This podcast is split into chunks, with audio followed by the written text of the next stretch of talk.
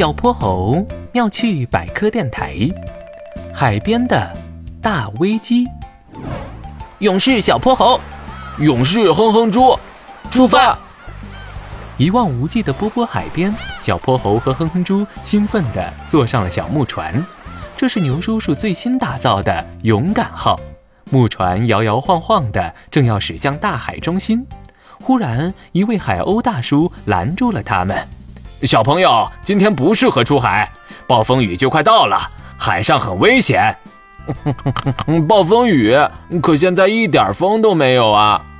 哼哼猪抱着自己的小书包，不太相信海鸥大叔的话，而小泼猴却果断地放下船桨。哼猪，你看那边的岩石边还聚集着很多的海鸥呢。海鸥是出了名的天气预报员，我们应该相信海鸥大叔的话。没错，我们海鸥贴近海面飞行，就代表着天气良好；在海边徘徊，就说明天气会逐渐变坏。像现在这样集体在海边休息，就表示啊，暴风雨即将来临。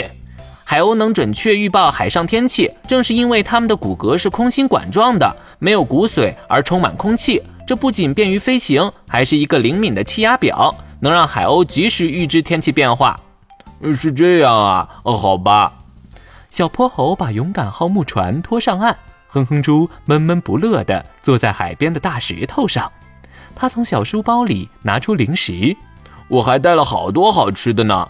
算了算了，不能出海，在这里欣赏大海的风景也挺好嘛。哼哼猪迅速撕开了薯片包装袋，只听“撕拉”一声，他的手还没伸进去呢，不远处的海鸥大叔就猛地冲了过来。薯片，美味的薯片！原本聚集在岩石边的海鸥们也迅速飞了过来，很快就把薯片洗劫一空。还没反应过来的哼哼猪捏着空空如也的包装袋。不知所措，小泼猴，我被抢劫了！我的薯片，呃，里面还有点呢。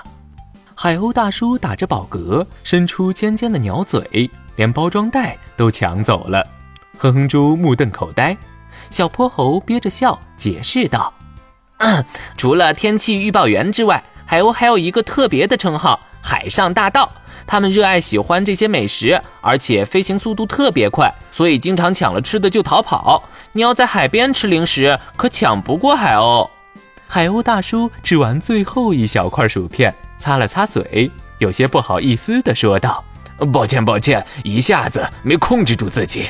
呃，呃，不过你们看，暴风雨真的要来了，你们还是快回家去吧。”呃，远方的天空中乌云密布，一场大暴雨。就要来了，还好刚才海鸥大叔提醒了我们，不然就靠牛叔叔这条小木船，我们肯定会在海上遇到大危险。